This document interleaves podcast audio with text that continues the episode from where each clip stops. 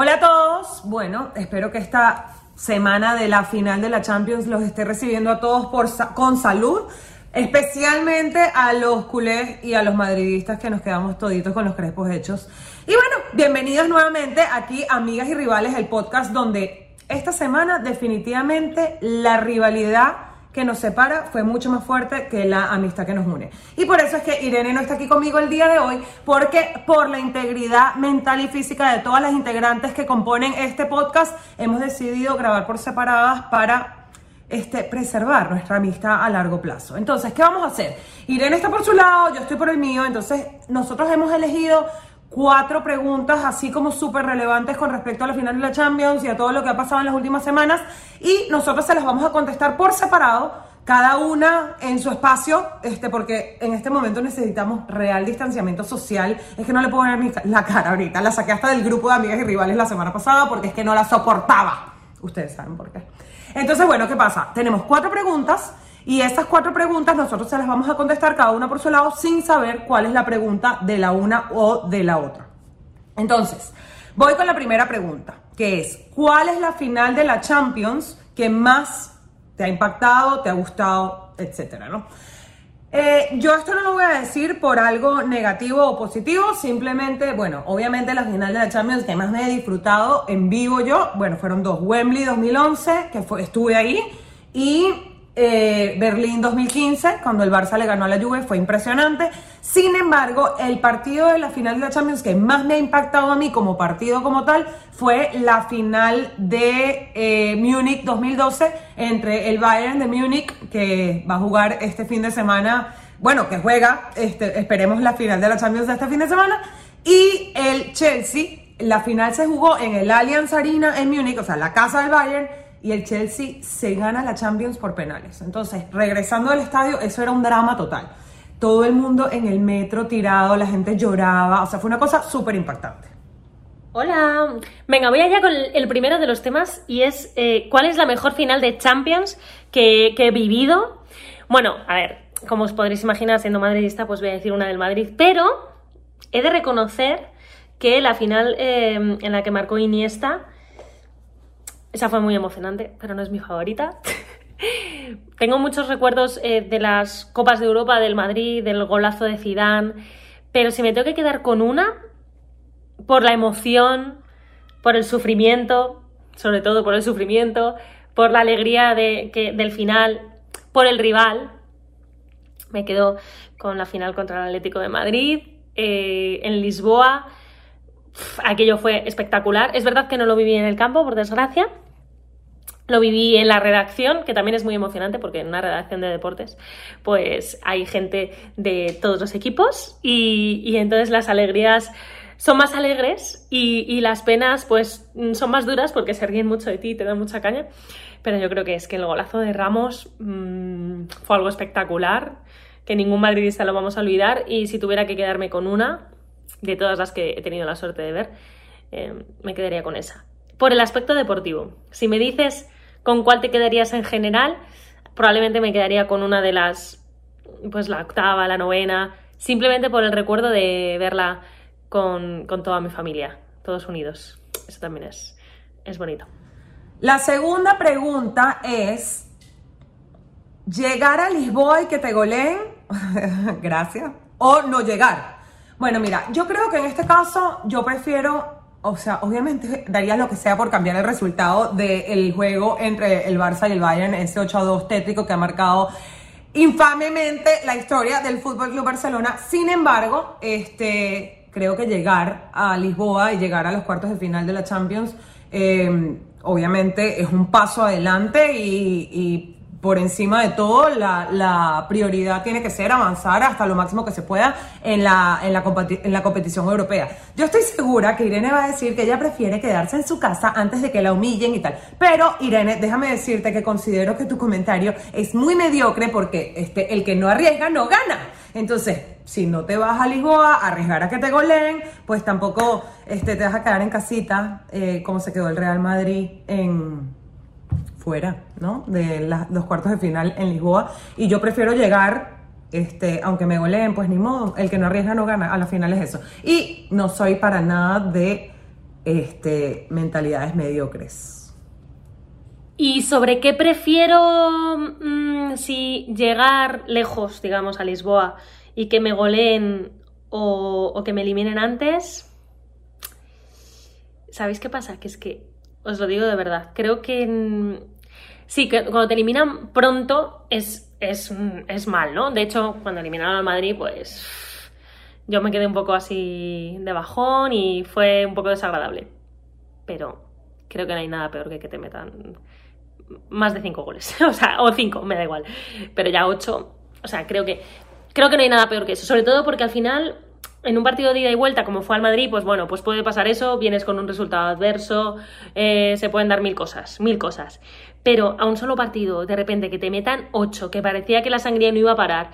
Em, al final, cuando te golean, mm, es muy raro que sea mala suerte.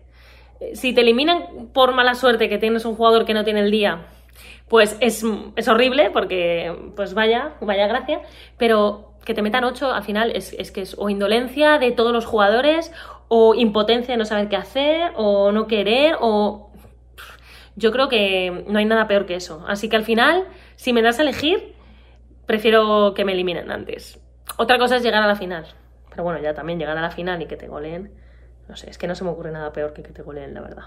La tercera pregunta es el momento más what the fuck que has visto en un partido de fútbol. Y miren, yo creía que yo lo había visto todo. Yo pensé que ese juego entre Brasil y Alemania en Belo Horizonte en el Mundial de Brasil 2014 había sido lo más triste y lo más deprimente y lo más what the fuck que yo había visto en la historia del fútbol hasta que vi el partido del Barça contra el Bayern el otro día. Es que, o sea, era de que agarraba el trago, gol. Me paraba a ir al baño, gol. O sea, ¿qué pasó? ¿Qué pasó? Este, definitivamente, este, vamos a ver si con la llegada de Ronald Koeman al Barça esta situación cambia, pero es que ha sido tan horrible y vivirlo como culé ha sido tan horrible y como periodista y como aficionado al fútbol, todo ha sido tan horrible que esperemos que sea como la gota que derrame el vaso para que haya un cambio, sobre todo en la directiva del Fútbol Club Barcelona. el momento más what the fuck, o sea, de que flipas en, un estadio. Eh, es que he vivido un montón de cosas, he vivido muchas cosas. Desde eh, un momento muy incómodo cuando estaba haciendo una conexión y me tocaron el culo, que eso fue muy desagradable. cosas así, pero bueno, por quedarme así con algo más divertido, yo creo Luego, jo, es que me, han pasado muchas cosas. Hubo una cosa muy guay que estaba cubriendo el Mundial de Sudáfrica. Un poco parecido a lo de Eugenia, que, que salió la imagen así y se convirtió en la novia del Mundial, ¿no? Bueno, pues yo no me convertí en la novia del Mundial, pero en el Mundial de Sudáfrica me empezaron a llegar un montón de mensajes. Creo que fue en el partido contra Suiza de España al principio. Me empezaron a llegar un montón de mensajes de España que me decían que había salido en, en la tele porque yo estaba en la grada, no teníamos derechos y entonces estábamos en las gradas como un aficionado más y me habían, me habían sacado en, pantalla en la señal mundial y bueno, eso fue muy divertido. Pero así como lo más what the fuck fue em, cuando empezaba, fui al Camp Nou y en el Camp Nou está la, tarima, la prensa y justo debajo, muy cerquita, está la gente. Entonces recuerdo que marcó el gol Julio Baptista, que quedó un 0-1 ese partido. Y entonces, claro, yo pues grité porque yo vivo los partidos así, entonces dice, ¡Gol! Y entonces veo que de repente se gira toda la fila que tenía aquí, se giró a mirarme con cara de pocos amigos y yo ¡Oh! me hice así pequeñita en la silla diciendo, por lo menos por favor que no me conozcan. ahora ya he aprendido, ahora vivo las cosas más moderadamente, o no, no sé, por lo menos lo intento, sobre todo si es en el campo rival, pues que me salió del alma. Y por último nos preguntaron que si fuésemos futbolistas, ¿en qué club jugaríamos y qué posición jugaríamos? Bueno, yo obviamente jugaría en el Barça femení, que además este, me siento orgullosa de que mi club, el club de mis amores, al que apoyo de toda la vida, eh, sea un club que ha apoyado el fútbol femenino en, España desde sus principios, que tiene jugadoras increíbles este, que llegó a la final de la Champions en, el año pasado y que de verdad que es un orgullo ver que un club europeo de la talla del Barça apoye el crecimiento del fútbol femenino, a diferencia de otros que no quieren ni comentar en este momento. Vamos a ver dónde va a jugar Irene. Bueno, jugará la primera temporada del Barça, del, Real Madrid eh, femenil, pero bueno, está bien. Y a nivel de selección nacional, Este, como soy americana, además, gracias.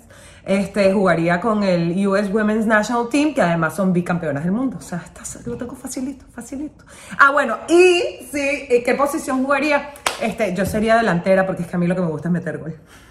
Ah, que si fuese un jugador, ¿qué? Si fuese un jugador, claro, es que esto es muy relativo. A ver, eh, si fuese un jugador por posición, mmm, teniendo en cuenta mi carácter y cómo soy, que soy muy directa, que me gusta ir directa al grano, que me gustaría esa gloria de marcar goles. Podría decir que soy delantera. No quiero chistes. Eh, pero si tengo que, pensar más en realmente qué me gustaría, yo creo que me molaría más rollo medio centro, que controle el juego, el que reparta, pa, pa, pa. Ese, ese control de todo el equipo mm, me gustaría mucho. Un, un medio centro pero creativo. Así como un rollo, un rollo Zidane con esa clase y ese... Igual yo tendría un poco más de carácter, creo, aunque bueno, Zidane ya vimos que en algunos momentos puntuales también lo sacó.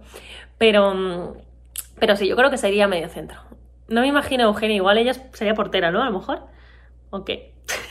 así como que se me ocurre. Y, y sí, a ver, si tuviera que elegir así como un jugador que me molaría, pues mm, si fuera medio centro ya digo Zidane es guay. Y si fuera delantera Ronaldo Nazario. Esa sensación de, que sabías que cuando cogía el balón iba a pasar algo, eso me gustaría que sintieran cuando cogiera el balón yo. Y hasta aquí, amigos y rivales, os mandamos un beso gigante. Hoy nos ha separado eh, la rivalidad. Nada, mentira. nos queremos igual que siempre, ya lo sabéis, que tenemos tanto amor como rivalidad. Pero eh, es compatible, amigos. Bueno, os voy a dejar de soltar el rollo. Suscribíos, dadle like, comentarnos, que nos, nos hace muy feliz muy felices ver las cosas que nos ponéis y decidnos si queréis que hablemos de algo en concreto, os tendremos muy en cuenta. Un beso enorme hasta la semana que viene.